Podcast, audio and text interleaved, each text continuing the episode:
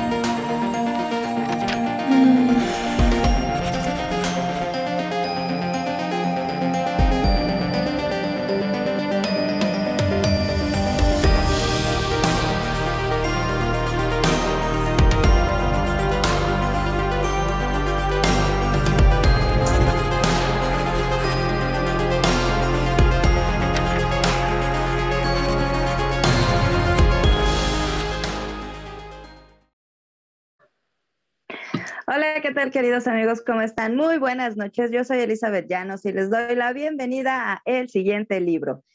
Y como todos los miércoles, me acompaña mi querido Miguel Palacio. Hola Miguel, ¿qué tal? ¿Cómo estás? Buenas noches. Muy bien, aquí, aquí ya este, atentos para pues hablar. Hoy, hoy es día, hoy ha sido día de transmisiones con hermanos colombianos. Hugo Rojas en Acordes del Corazón con Susi Quintana, Sandra Salazar, eh, consecuenta que con este Marisuri y pues preséntanos a nuestra invitada. Claro que sí, pues le damos la calurosa bienvenida con un abrazo fraterno a nuestra querida Luisa Isabel Villa con su texto de poesía. Tenemos poesía también aquí en el siguiente libro. Dios fue mejor cuando era tigre. ¿Cómo estás, Luisa? Buenas noches. Buenas noches, Elizabeth. Buenas noches, Miguel. Y buenas noches a todo el cálido público que nos está viendo desde este espacio de Yador, Montreal. Eh, estoy bastante contenta y agradecida como, como siempre, bueno, México en especial, ¿no? Siempre hermanado con, con Colombia, siempre hay un vínculo y lo ha habido desde siempre, ¿no? Estrecho entre nuestros países. Y país que yo admiro mucho y bueno, igual que, que Canadá. Entonces, un, un, abrazo y gracias por, por la invitación. Bienvenida. No, pues, Gracias a ti, Luisa, por estar con nosotros. Y bueno, les recordamos, queridos amigos, que si están ustedes viéndonos en otras plataformas, se vengan directamente aquí a nuestro sitio web porque tenemos chat en vivo. Vengan por favor a www.jadore-montreal.com diagonal en direct y estén muy atentos a lo que Miguel nos va a decir a continuación. Bueno, vamos a recordarles que Riador Montreal está, está con eh, los espectadores, está a través de todas las plataformas como son Facebook, YouTube, Twitch, Instagram y lo más importante, estamos en, sí, tenemos nuestra aplicación, aquí se ve, se ve en pantalla las plataformas en que estamos y además pueden descargar su, su aplicación para los celulares, ya sea iOS o Android, ustedes la descargan, es muy fácil, este, muy intuitiva y sobre todo nos va a guiar para programar, para programar este, eh, los en vivos. Por ejemplo, el siguiente libro todos los miércoles a las 9, ustedes lo programan y les avisa cuando ya va a empezar el siguiente libro. Acordes del corazón, también.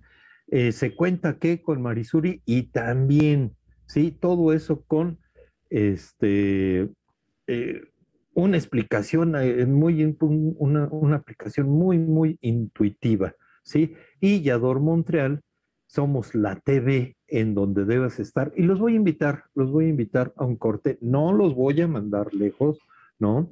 Los voy a mandar, digo, los voy a invitar a un corte, ¿sí? Si están en otra plataforma, si están en otra plataforma, vénganse para acá, ¿sí? a www.yadore-montreal.com, ¿sí? Este, en directo, para que, para que sus mensajes le lleguen a la autora, a nuestra invitada, nuestra invitada Luisa Isabel Villa, le hagan sus preguntas, le hagan sus comentarios, la saluden, ¿de acuerdo? ¿Sí? Y ahora sí, nos vamos a un corte. ¿Te interesa residir en Canadá?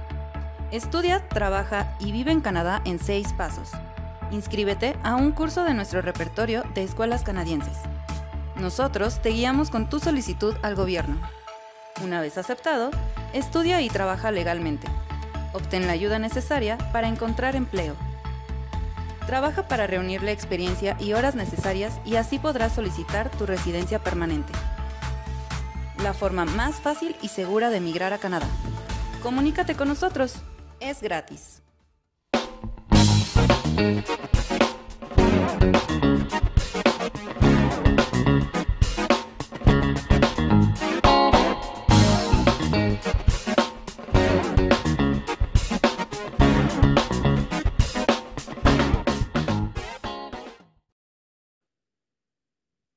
Y comenzamos con nuestra sección Escritores en su tinta y vamos a hablar un poco, vamos a conocer a nuestra querida Luisa Isabel Villa Meriño.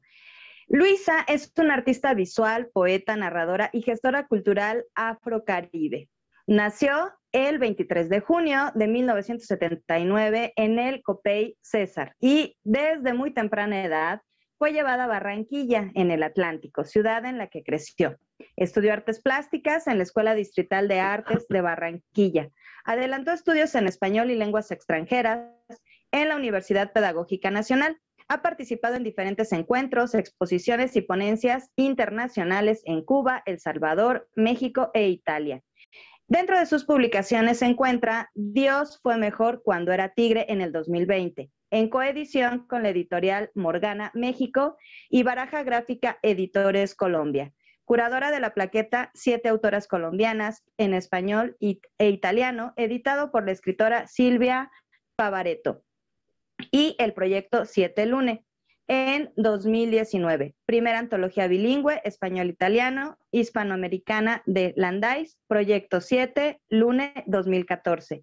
Actualmente estudia licenciatura en Artes Visuales en la Universidad Pedagógica Nacional de Bogotá.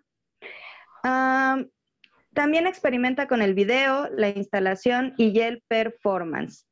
Trabaja en proyectos de memorias en la región caribe colombiana por la dignificación de los y las afrodescendientes, la visibilización de sus territorios, historias y culturas.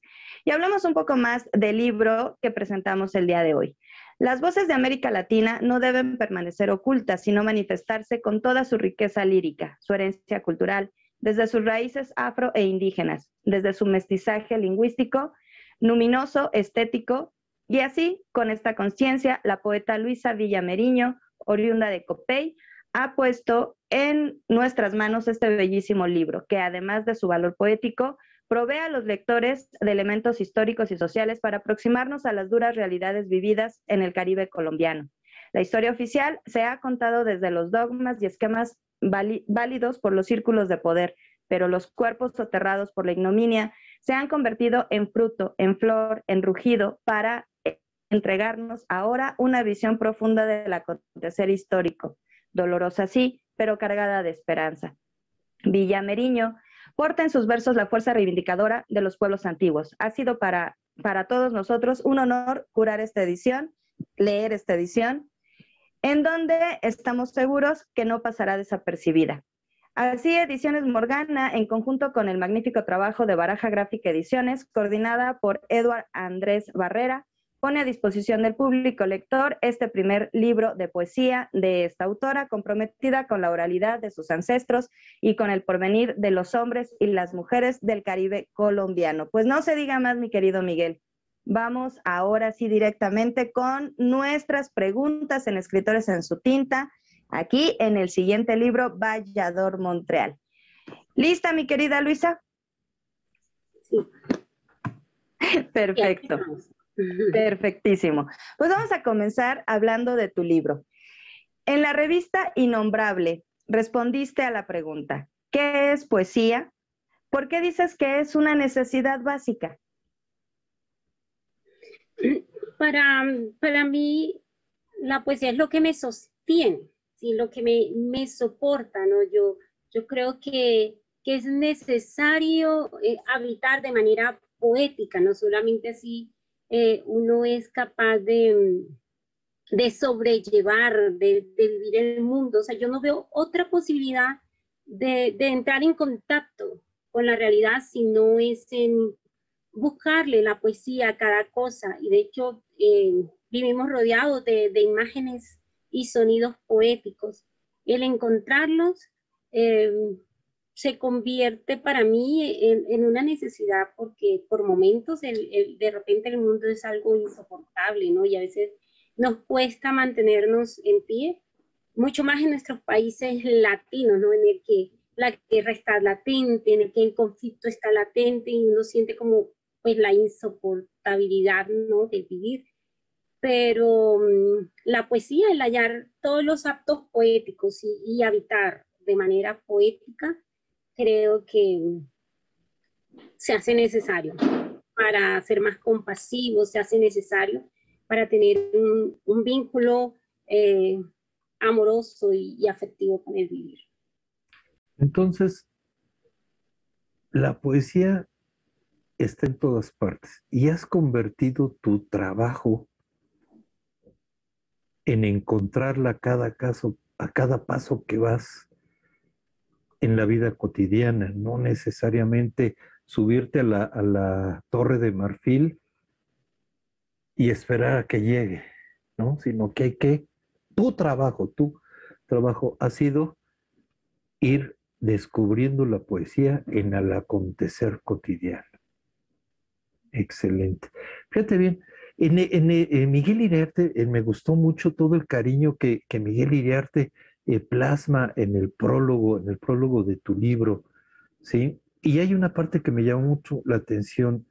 Eh, menciona que plasmas al mismo tiempo la dimensión triste y jubilosa del Caribe. Bueno, desde acá, desde acá, desde la Ciudad de México, y espero no caer en un cliché, pero uno escucha el Caribe y uno piensa en la alegría, el júbilo, la algarabía, la fiesta.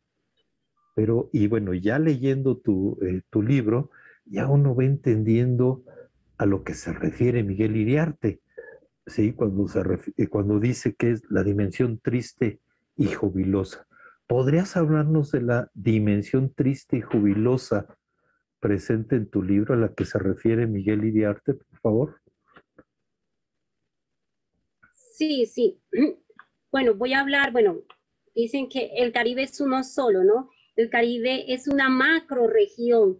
De hecho, Gabriel García Márquez decía que él se, sentía bien y cómodo en cualquier parte del Caribe, ¿no? Ya sea en la Martinica, ya sea en, en, el, en la parte de Veracruz, en el Caribe colombiano, pero, pero hay una, una, una esencia cultural compartida alrededor del Mar Caribe.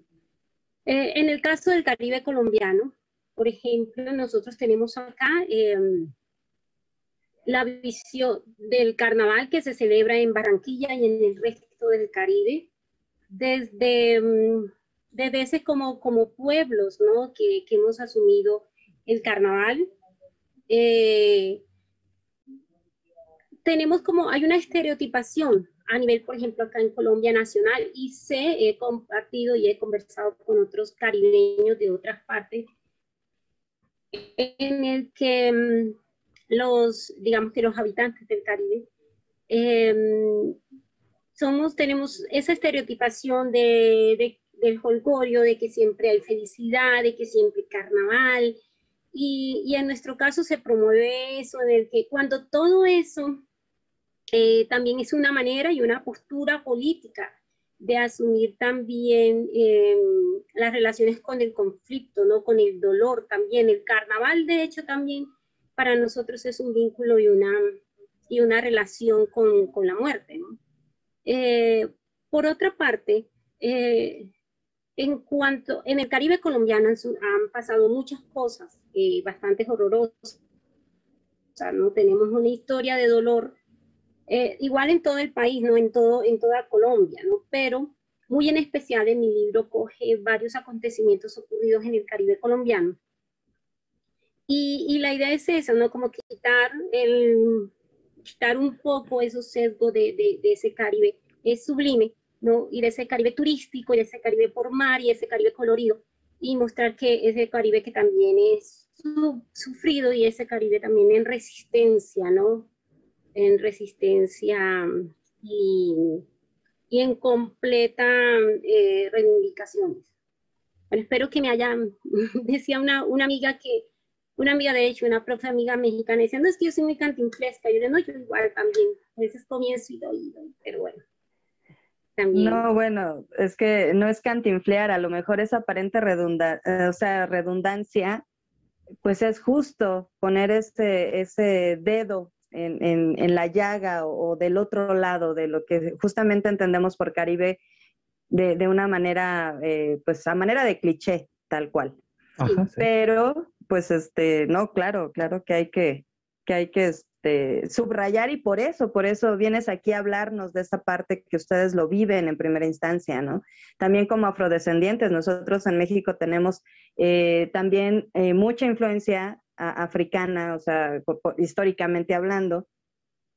Y es todo un tema, definitivamente es todo un tema. Y ahorita, Luisa, en este momento histórico, pues lo que está pasando en tu país, o sea, toda esta carga también que tienes tú eh, respecto a que eres afrodescendiente, cómo, cómo compartimos también ciertos rasgos económicos, culturales, pues bueno, o sea, tu libro nos viene exactamente a, pues a decir con poesía una realidad que en muchas ocasiones desconocemos. Y, qué bueno tenerte aquí.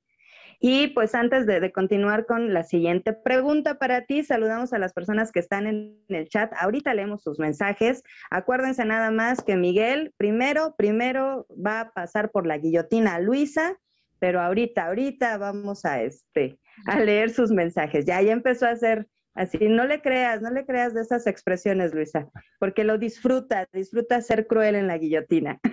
Pensé que no ibas a asustar a la invitada.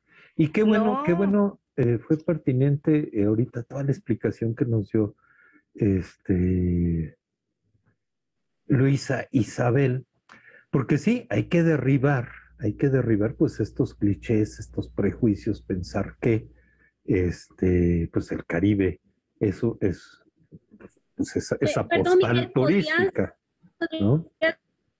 Iniciar. Eh, Adelante. Perdón, se me, se me quedó un poquito, eh, creo que se cayó un poquito y no alcancé a, a escucharte la, la pregunta. De repente. Bueno, no es, ¿ya me escuchas mejor?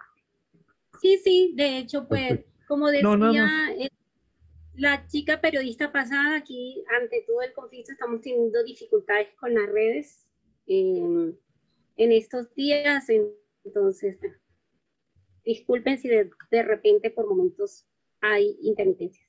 No hay No, no, no te preocupes, Luisa. De hecho, ahora sí va la pregunta. Mira, en, los temas que abordas en tu libro, Dios fue mejor cuando era tigre, tenemos la memoria, el olvido, la historia, el saqueo, los desplazamientos, los desaparecidos. Y bueno, eh, haces un recuento, recuento de varios temas que, en sí son, son dolorosos, son difíciles. Con este recuento buscas de alguna manera exorcizar los espíritus de ese pasado para entender este asiago doloroso, tormentoso presente? Eh, sí, claro, claro. De hecho, eh, ahí hablábamos con una, una, profesora en la Universidad Pedagógica Nacional, que es en, la universidad en, la que yo estudio, que hace eh, investigaciones, la profesora Merchan, investigaciones sobre memoria y hablábamos una vez en un conversatorio en el que coincidíamos varios de, incluso de la Facultad de, Arte, en el que el relato de, de, la historia colombiana, el relato del conflicto colombiano no es posible de otra manera, sino es a través del lenguaje de las artes, ¿no? Desde el lenguaje estético, ¿no? El lenguaje estético que lleva a, a lo estético y a lo ético. Em, de hecho, la guerra ha fragmentado. Eh, los cuerpos, nos ha fragmentado nuestro, como sujetos. Y esa, eh, esa fragmentación hace que, que, el contar sea un poco difícil y eso es lo que permite también la poesía, la música, el arte. En el que el, el sujeto y la sujeta se ¿no? Se exprese incluso cuando hay, hay dolor, en el que busque las imágenes que ayuden como a calmar o, a saciar. Entonces yo, al igual que la profesora eh, Merchan, asumo también que el arte es, mi apuesta estética para contar eh, esto. Y con el libro es, es una apuesta para dar mi versión de la historia, mi versión de memoria, que con mi versión viene la memoria, mi memoria familiar, de mi territorio en el Caribe colombiano, porque en América y en muchos de los países que hemos sido colonizados eh, y saqueados y esclavizados, eh, la memoria fue contada de una única manera, ¿no? Como dice eh, el refrán africano, ¿no? la historia fue contada desde la voz, ¿no? del cazador, ¿no? Desde la voz del tigre, desde la voz del vencedor. Y hay muchos relatos que quedaron sueltos, ¿no? El relato del negro, de la negra, del indígena, ¿sí? el relato del campesino, el relato de las mujeres. Y creo que, que, mm, este siglo ha sido bastante mm, eh, importante y resistente porque, porque está empezando a unir como los retazos de esa memoria, ¿no? de las memorias faltantes. Entonces, por mucho eh, tiempo las mujeres no podían escribir, no podían contar o tenían que para contar se ponían los nombres, por ejemplo, eh, de hombres, igual los negros y las negras y los indígenas, ¿no? Primero no, no, no, no sabíamos eh, la lengua ajena, ¿no? Entonces, ¿cómo contar desde la lengua ajena? Eh, dos, a muchas negras y negros, por ejemplo, se les era prohibido hasta firmar sus nombres, hasta sus propios nombres. Entonces, en esa medida, el libro es una apuesta por eh, contar mi versión, yo como una mujer afro-caribe, eh, como una mujer provinciana del campo y que trae la historia a la vez de, sus, em, de sus ancestros y, ancestras.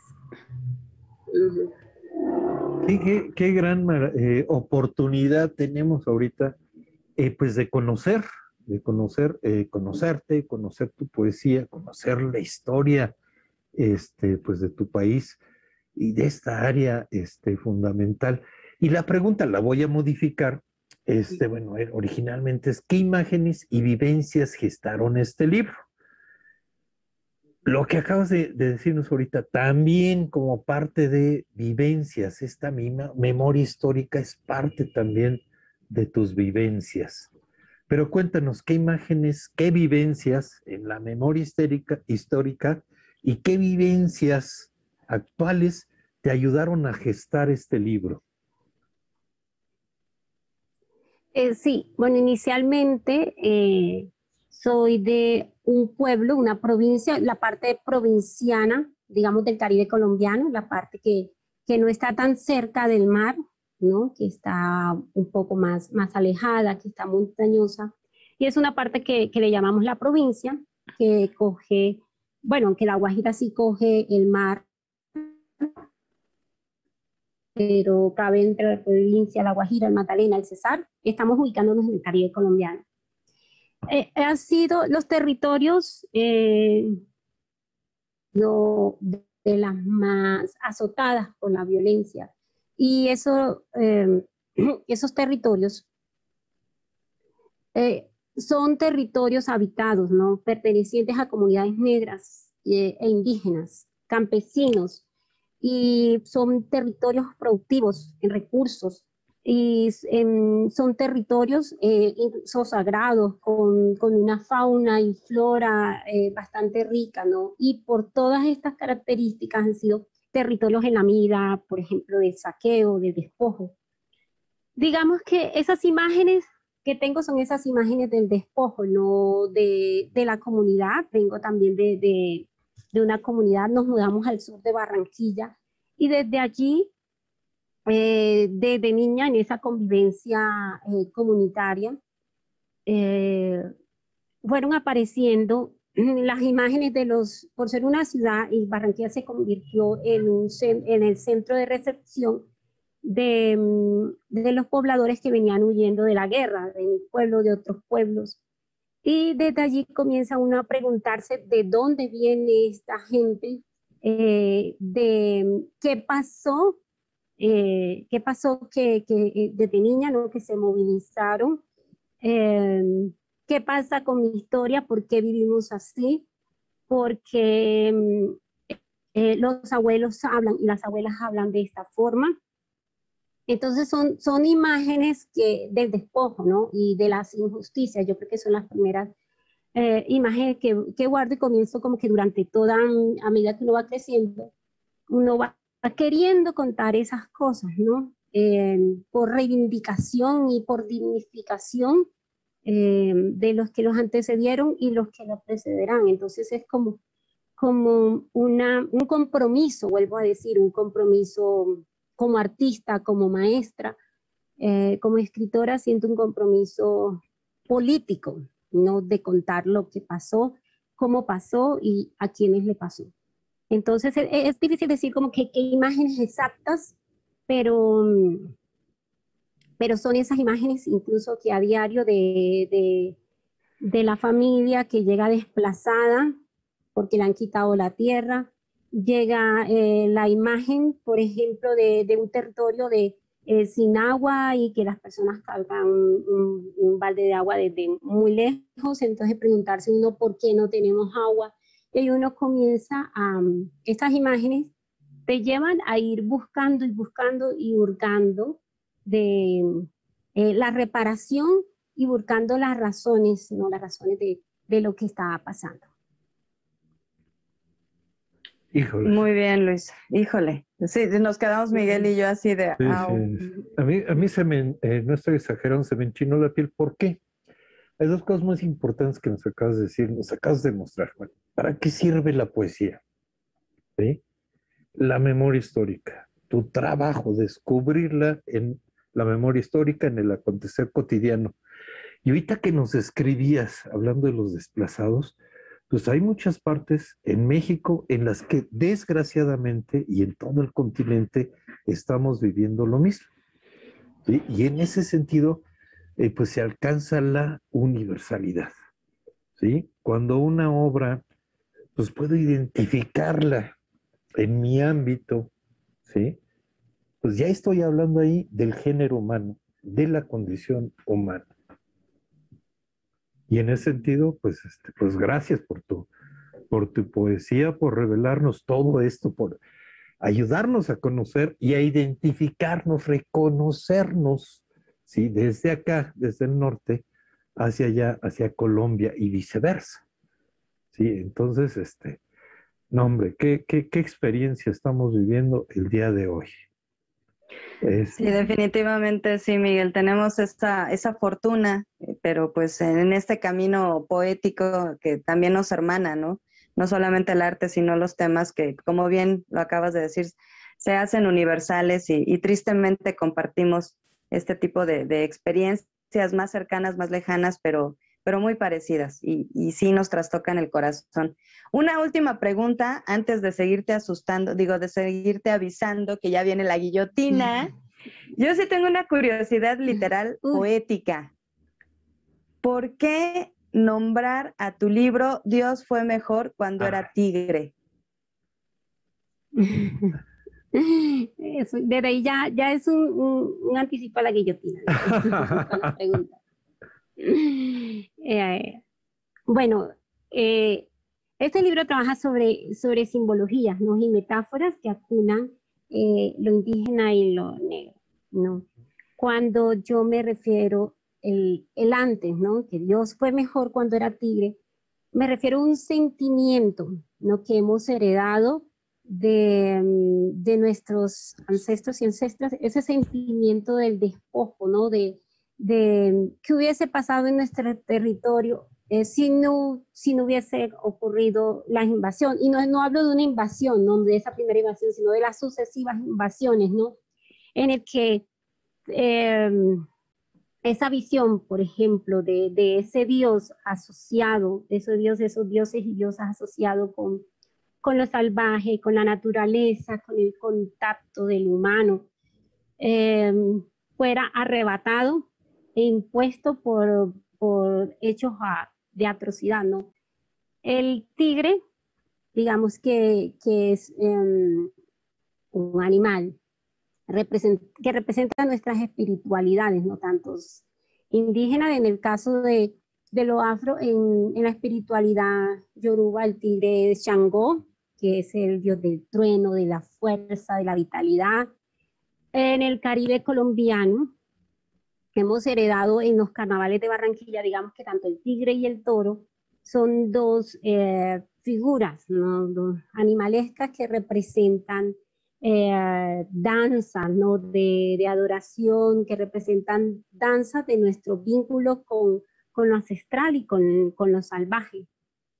Entonces, eh, acudo a esas dos. Ah, y también una vez eh, escuché en una entrevista y, ya me lo había dicho un familiar, encontré una, eh, unos nativos en la Alta Guajira, que es ya la punta de, de, de Colombia, eh, decía, y de hecho mi, eh, mi familia lo contaba, que, que, el territorio de la provincia del Caribe era acechado por tigrillos y digamos se organizaban la comunidad para ver cómo, cómo los mantenían alejados, ¿no? Y el miedo de pronto era como de, de a los tigrillos.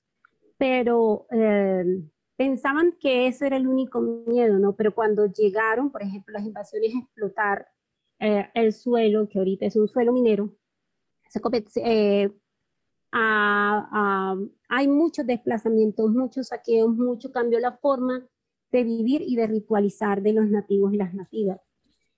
Entonces ellos decían en una entrevista que justamente que, que antes pensábamos que los tigrillos eran los invasores y que era lo peor que, que estaba pasando, pero que estos nuevos invasores, que preferimos a los tigrillos, que son mejores los tigres, a estos nuevos invasores. Entonces, de ahí comencé como, como a hilar y a dejar y a trabajar sobre la simbología de, del tigre, ¿no? que no tiene nada que ver. De hecho, la misma Biblia dentro de, de eh, judío-cristiana compara a Dios con, con, un león, tengo entendido, con el león de Judá. Entonces, no es mi intención, digamos, que, que sacralizar o ofender a, a los hombres y mujeres que tienen la religión judío-cristiana. Hablamos más de nuestras experiencias eh, de los pueblos originarios, nuestra experiencia eh, nativa. Pues es que hablas de tus raíces, o sea, es, es más, que, más que natural. Y además eso nos enriquece a todos. Pero ahora sí, muchísimas gracias por la respuesta, Luisa.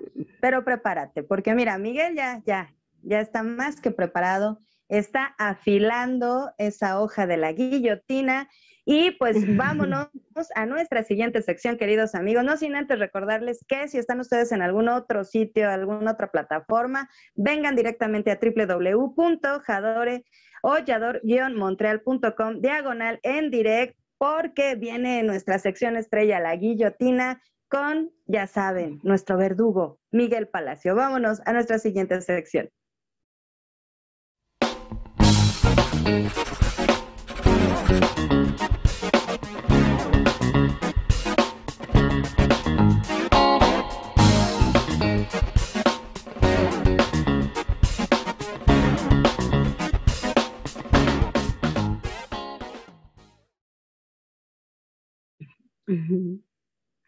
Pues antes de, antes de pasar a la guillotina, para hacer así la tensión dramática crezca y sufra te la dije, invitada. Luisa, te dije. Vamos a revisar, vamos a revisar este, pues los mensajes, los mensajes en el chat. Alan Flores, como siempre, presente, igual que Moni. Buenas noches a ambos y gracias. Johnny Borney, Borney, por haberlo dicho bien, saludos, mi abrazo fraterno, Luisa, te mando a saludar, eh, John Borney, Natalia Santi, también. Luisa, hola, Rebeca Mendoza, saludos, cuidado con la guillotina, una autora que ya estuvo aquí, por algo te lo dice. Nona, Nora Carbonell, saludos, querida poeta Luisa. GM, eh, como siempre es un gran placer escucharte, Luisa, abrazos. Y Rebeca Mendoza, qué interesante entrevista. Muy bien. Pues, ¿en qué consiste la, este, pues, la guillotina? Bueno, yo voy a mencionar eh, dos palabras y tú debes elegir así, bote pronto, de bote pronto vas a elegir eh, la respuesta sin pensarlo mucho. Y si quieres aclarar algo en tu defensa, sí, puedes hacerlo. ¿Lista? Perfecto. Listo. ¿Cómo, ¿Cómo es la cosa? O sea, tú dices dos palabras. Y tú eliges una. Listo. Perfecto. Y de ahí sale la pregunta. Y bueno, y tú ahí, si quieres este, alegar algo en tu defensa, puedes hacerlo. Memoria u olvido. Olvido. Olvido. ¿Quieres este alegar algo en tu defensa? Eh, alegar tengo que es contestar o sí si tú quieres este ¿por qué si, si quieres defender tu respuesta mm. si no, vamos a ah, sí, sí, sí, sí, si quieres ah sí sí sí sí quiero sí sí. A ver venga venga el olvido el olvido hace parte de la memoria, ¿no? De hecho, en mi, investigación de trabajo de grado, una de las cosas que, que abordé fue el olvido. Pero las personas piensan y hemos trabajado como el prohibido olvidar, no olvidar, y hemos casi que mm, fatalizado a las personas que olvidan. Y en los ejercicios de memoria, algunos les corresponde recordar y a otros corresponde olvidar. Mi abuelita tiene Alzheimer y en muchos sobrevivientes el olvido es también resistencia, pero el olvido no es borramiento, el olvido hace parte de la memoria. Perfecto, muy bien. Wow. Excelente, tal como lo estuvimos, como lo ensayamos. Ten cuidado. Miguel. Ten cuidado Pero porque bien, si va a querer, o sea, argumentar cada respuesta es porque te quiere hacer trampa y no quiere que la guillotina baje. Sí, Pero el, pero el chiste es que ella platique. Denuncia o silencio. denuncia. Denuncia. Vista u oído. Vista. La vista, sí. Selva o ciudad. Selva. Expresión verbal o expresión corporal. Eh, las dos. No sé, no, debes de elegir una. Sí, ya sabía. Eh, que aquí- corporal. aquí- expresión corporal, más que verbal, más que la poesía. Muy interesante. A ver, a ver, este. para que no siga bajando la guillotina, pues este, eh, si nos aclaras, a ver, ¿por qué expresión corporal?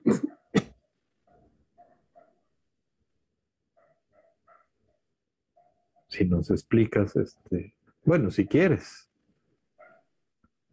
No escuché, se me fue la conexión. Bueno, de Sí. expresión verbal, expresión corporal, elegiste expresión corporal. Si quieres ampliar aquí, eh, ¿por qué expresión corporal? Eh, soy performer, soy performista también y, y mi escritura es una prolongación de, de, mi, de la performance. Es una continuación ahí de, tu, de, de la expresión, de tu concepción del mundo. Tradición, modernidad. Eh, tradición, sí. Sobriedad, ebriedad. ah, ebriedad. Ebriedad. ¿Alguna bebida este, colombiana este, que nos recomiendes por si llegamos a pasar por ahí? Este, y a donde fueres, haz lo que bebes. Digo, este, ¿Alguna, alguna? eh, El- sí. ¿Alguna bebida? Eh, las chichas eh, indígenas, el tintico y un trago tradicional en el Caribe que se llma guandolo. Es un fermentado con piña, con piña. Y el, este, la chicha es de maíz, con ¿verdad? piña y canela. Ujú. Sí. Ah, pues vamos, vamos, vamos. ¿Llanto o risa? Acá. Risa, siempre risa.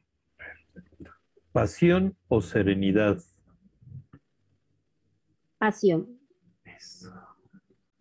¿Fantasía textual o fantasía sexual? Eh, las dos. Eh, Nos quiere hacer trampa, ¿ya viste, Elizabeth? Ya vi, ya vi. Eh, sí, este, no, no, tienes que elegir una. Bueno, textual. Pero lo pensaste. ¿Qué es admirable? ¿Qué es admirable en un hombre? ¿Fuerza o buen léxico? Eh, fuerza. Fuerza. ¿Qué es más conveniente en una mujer? ¿Belleza física o valentía? Valentía. Obvio. ¿Dulce o picante? Picante. Picante. ¿Café o té? Mm. Elegir café. Eh, café, que en Colombia es el tinto, ¿no? El. Ujú. El tinto, exacto. Escribir o ¿Qué pasó? Escribir, observar. Escribir. ¿Qué te da más miedo, oscuridad o mar abierto? Mar abierto. Mar abierto. ¿Aroma a madera o aroma floral? A madera. ¿Qué te divierte más? ¿Un buen chiste o una buena conversación? Un buen chiste. Un buen chiste, sí.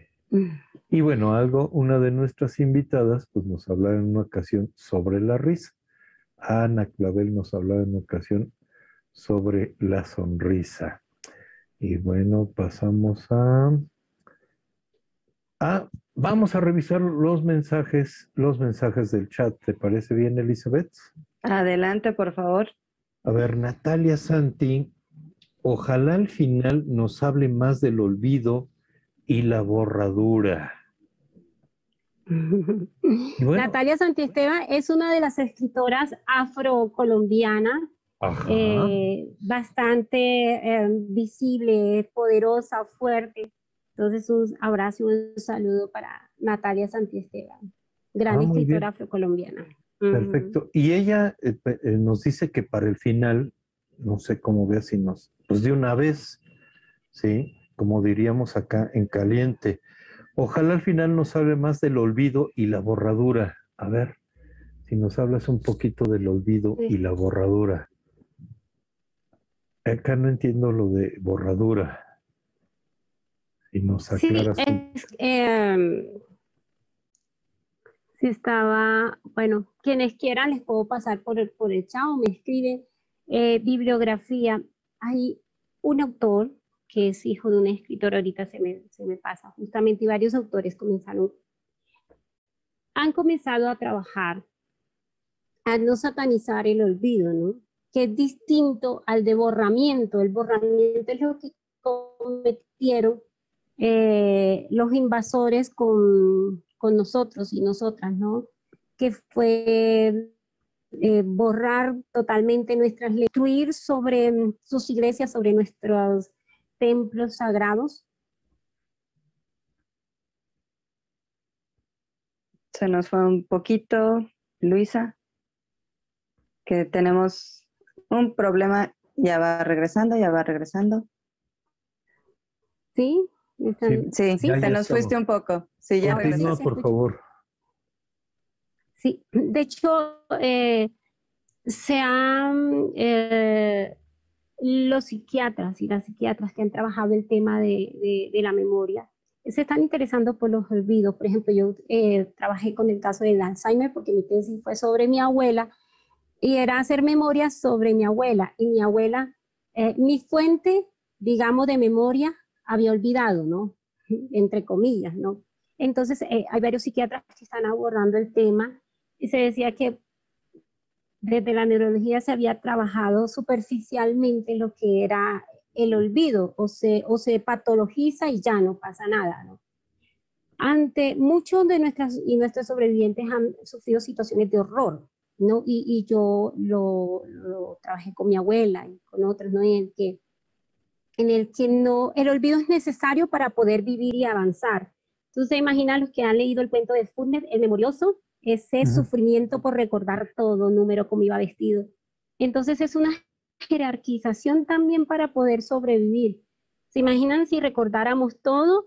Y es como darle, se van, el, el cerebro va almacenando unas cosas para poder darle cabida a otras cosas que, que puedas vivir, ¿no? Incluso para nuestras eh, sobrevivientes, el olvido, que no es borramiento, el olvido que no, no quiere decir que, que eh, eh, digamos, no se reconozcan, no las víctimas, no se reconozcan las víctimas, no se reconozcan los crímenes de Estado, ¿no?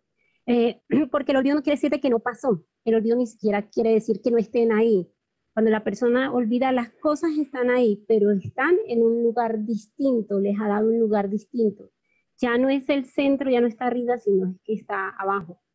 Y créanme que para, para muchas personas que han vivido cosas espantosas y horrorosas, eh, les han, no han tenido otra opción sino olvidar para poder avanzar y poder seguir eh, construyendo.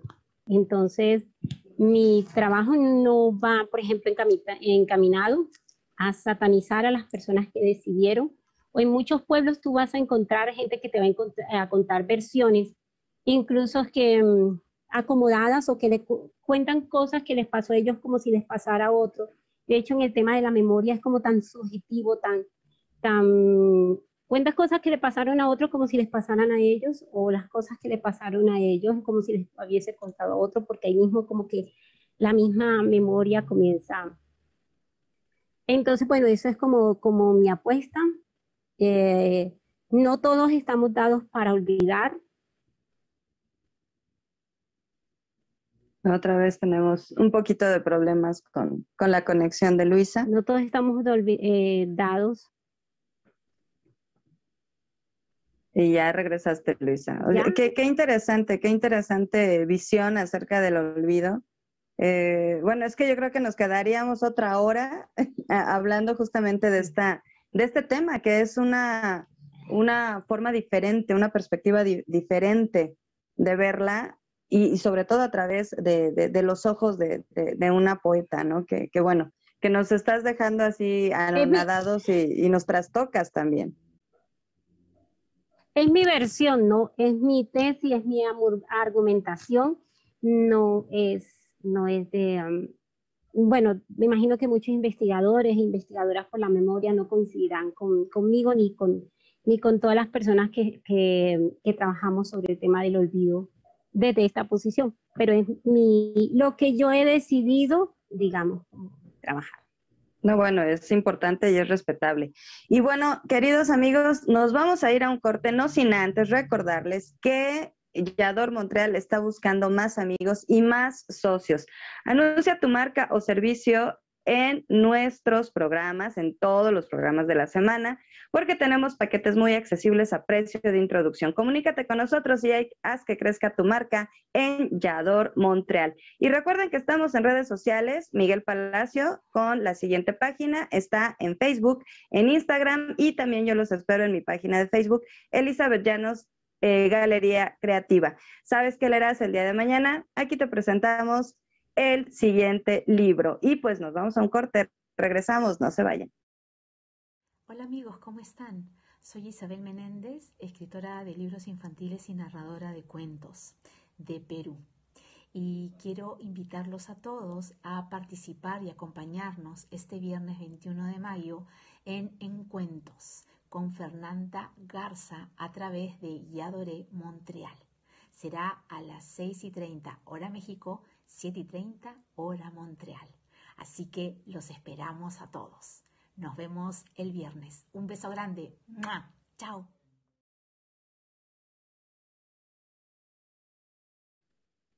Bueno, pues regresamos con nuestra invitada.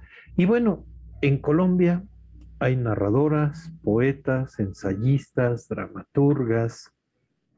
¿A cuáles nos recomiendas? Para ir conociendo más, ampliando más nuestro, nuestro conocimiento de Colombia y su literatura escrita por mujeres.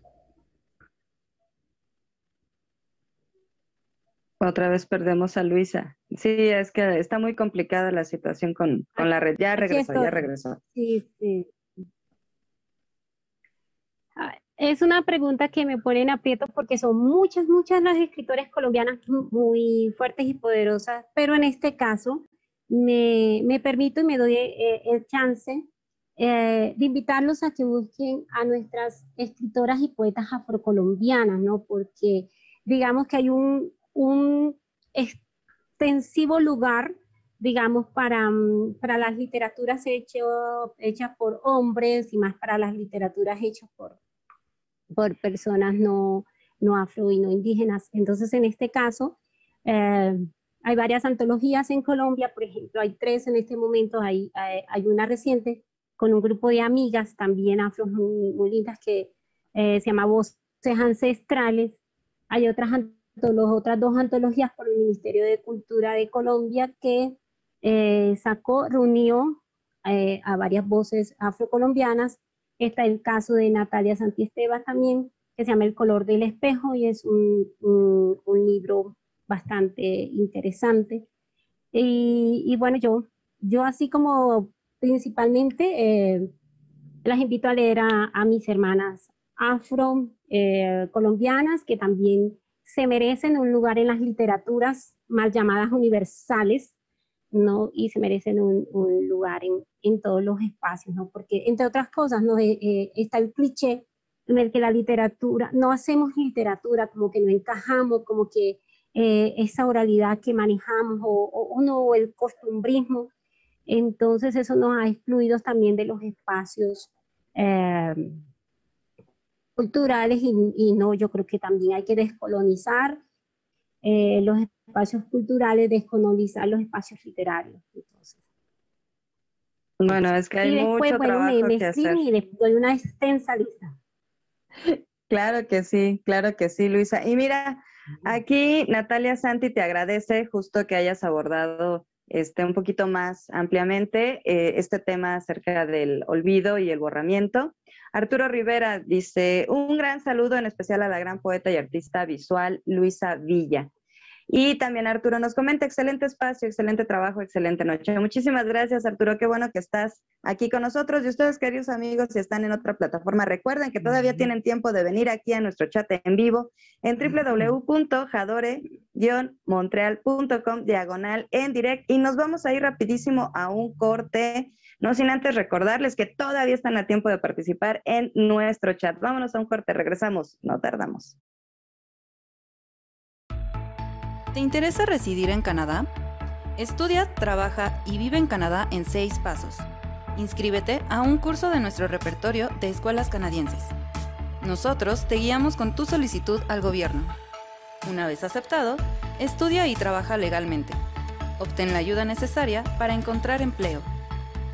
Trabaja para reunir la experiencia y horas necesarias y así podrás solicitar tu residencia permanente la forma más fácil y segura de emigrar a Canadá. Comunícate con nosotros, es gratis. Y regresamos con nuestra invitada para preguntarle ya en la recta final, ¿cuál es tu próximo proyecto, Luisa? Eh, bueno, eh, tengo, bueno, el proyecto más, más próximo no es, es seguir manteniéndome en pie. Yo creo que en este país y el proyecto más próximo es también aportar desde la literatura que, a que este, este país por lo menos tenga espacios de paz y de conciliación. Pero digamos, bueno, ya menos, menos así eh, ambiciosa. Eh, de, como resultado de mi proyecto de tesis, hay unas cartas, unas cartas de la memoria y del olvido dedicadas a mi abuelita y que hablan un poco de esto. y espero poder publicarlas.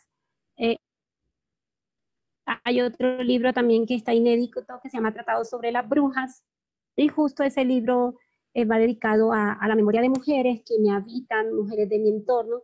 Incluso hice una residencia artística en México y en esa residencia recorriré sur a norte México para encontrarme con mujeres sanadoras eh, en plan de sanación, eh, indígenas, migrantes, afromexicanas. Y digamos que ese libro es producto como de, de esas mujeres, de esas experiencias de sanación que, que encontré. Y bueno, porque uno hace memorias para sanarse, yo no hago memoria para hundirme ni para estancarme. Eh, digamos que esos dos son como, como los dos eh, proyectos que tengo. Muy bien.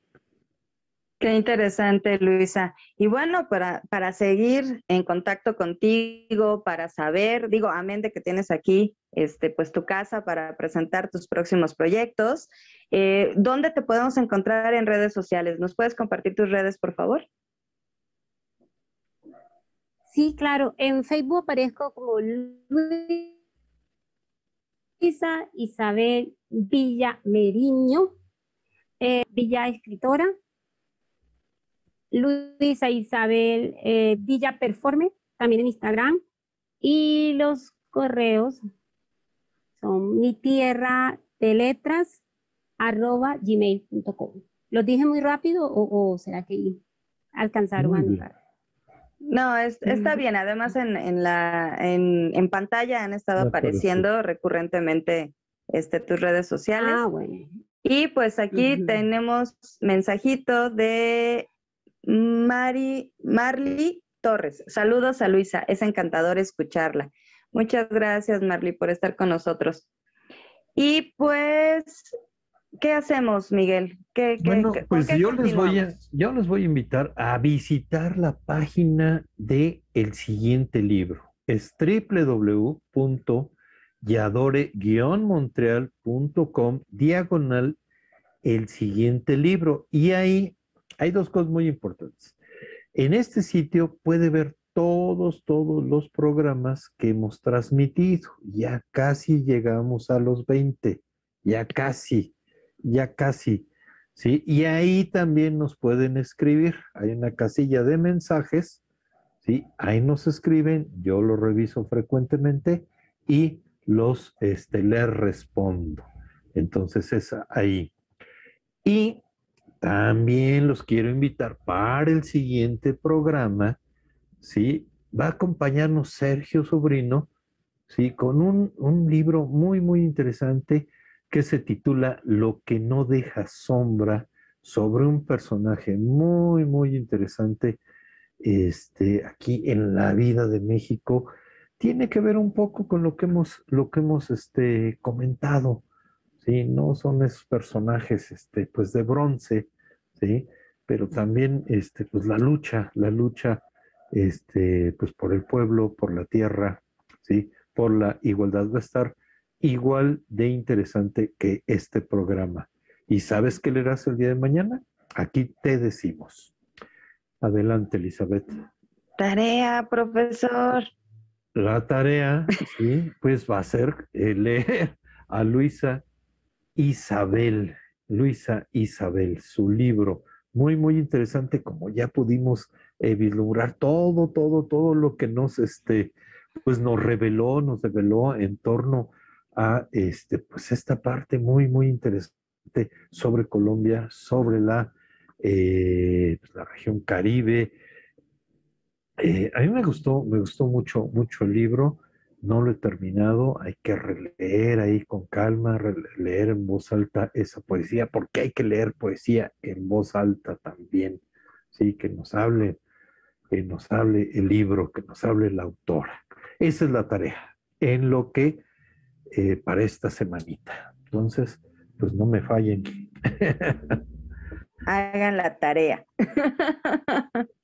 Ay, muchísimas gracias, Miguel. Y bueno, también recordarles que ahí justo en nuestro sitio web que nos acaba de decir Miguel, cuál es la dirección, también tenemos nuestra versión de podcast. Además de que pueden ustedes encontrar las emisiones anteriores en video, directamente ahí, también la versión podcast más cómoda. Hay gente que, que pues, le gusta más esta versión eh, de solamente escucharnos y pues ahí también, además de mandarnos mensajes, pueden escuchar las emisiones anteriores en podcast, que está maravilloso, porque eh, Yador Montreal, la verdad, nuestro productor, de verdad, chulada, se esfuerza y con nuestra temática de eh, cultura y entretenimiento, pues nosotros estamos al pie del cañón. Luisa, querida, hemos llegado al final de esta emisión. ¿Con qué te quieres despedir? Quiero bueno, agradecerles a ustedes dos. Fue una, una, entrevista bonita, maravillosa. Yo creo que una de las entrevistas más bonitas que me han hecho. Les agradezco un montón. Agradecerles al espacio, a la plataforma Yador Montreal.